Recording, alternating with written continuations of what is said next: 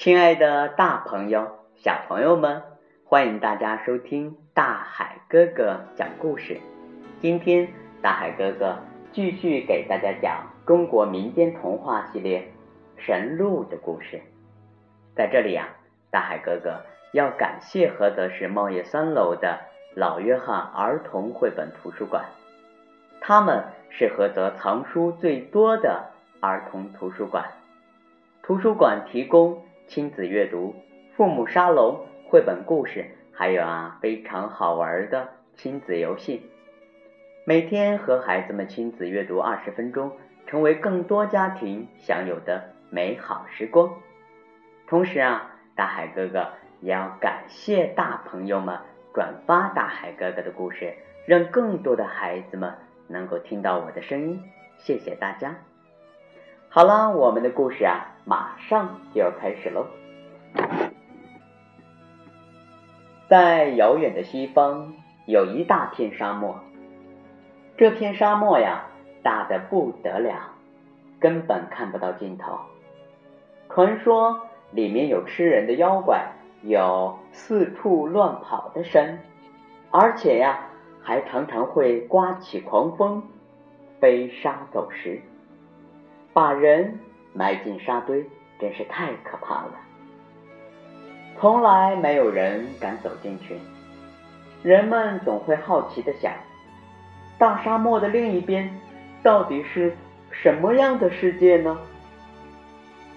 有一大群大胆的探险家决定要穿过沙漠。他们准备了足够的食物和水，又带了许多贵重的礼物。想送给沙漠对面的人们，跟他们做朋友。探险队骑着骆驼，勇敢的出发了。他们在沙漠中一直向前走。白天阳光好强，晒得他们头晕眼花。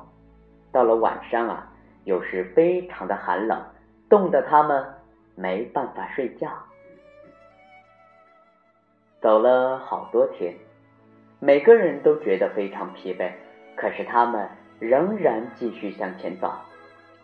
有一天，忽然呼呼的刮起龙卷风，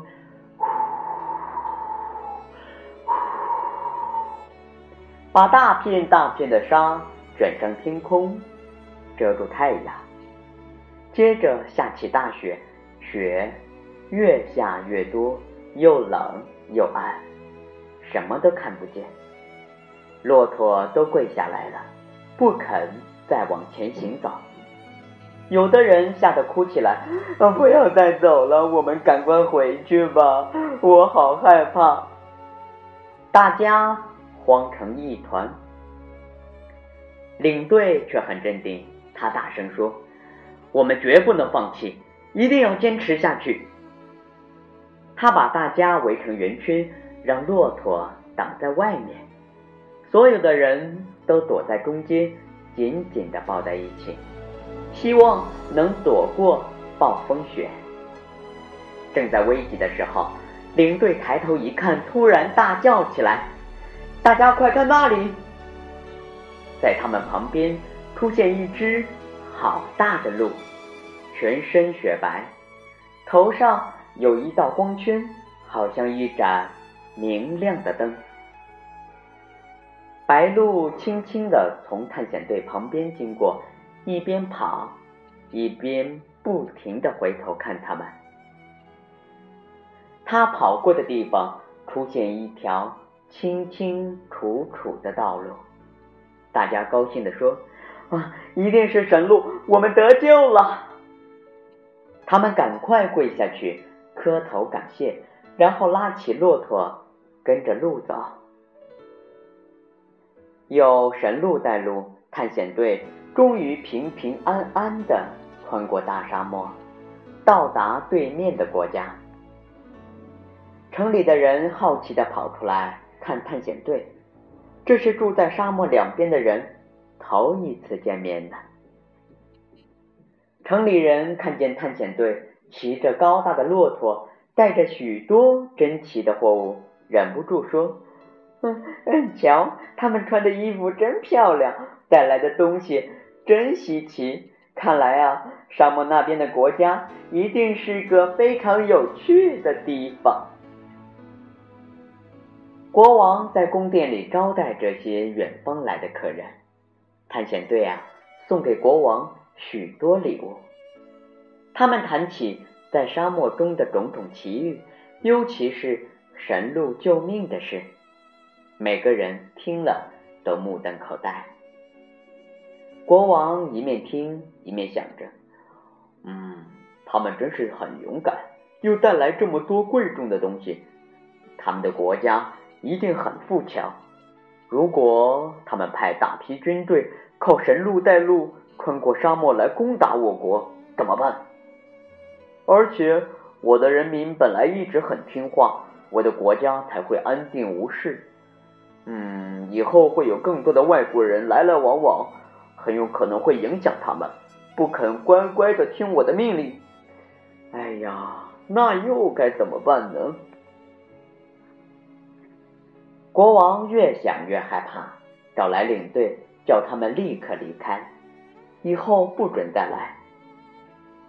王后听到了他们的谈话，对国王说：“嗯，王啊，只要把那神鹿杀了，不就没有人敢再进沙漠了吗？”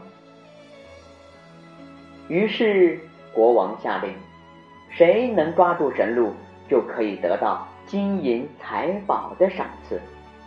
一听说有重赏，人们都急着打听去哪里抓神鹿，在人群中。有一个人高兴的几乎要叫出声来。这个人啊是蛇医，他的工作呀是在高山森林里采药草，来医治被蛇咬伤的人。为了找到各种草药，他跑遍了每个地方。有一次，他在靠近沙漠的森林里看到过那只鹿。蛇医高兴的想：“哦，我要发大财了！嗯，我知道那只鹿的家，要抓住它真是太简单了。等我领到重赏，嗯，就可以舒舒服服的过日子，不必再辛辛苦苦的到处采草药了。”蛇医立刻动身了。蛇医很快的找到以前神鹿出现的地方。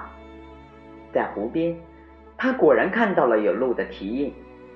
蛇蛇医想，这里的花草一定是神鹿常吃的，我就在这里做个陷阱，放进许多花草，一定可以抓住它。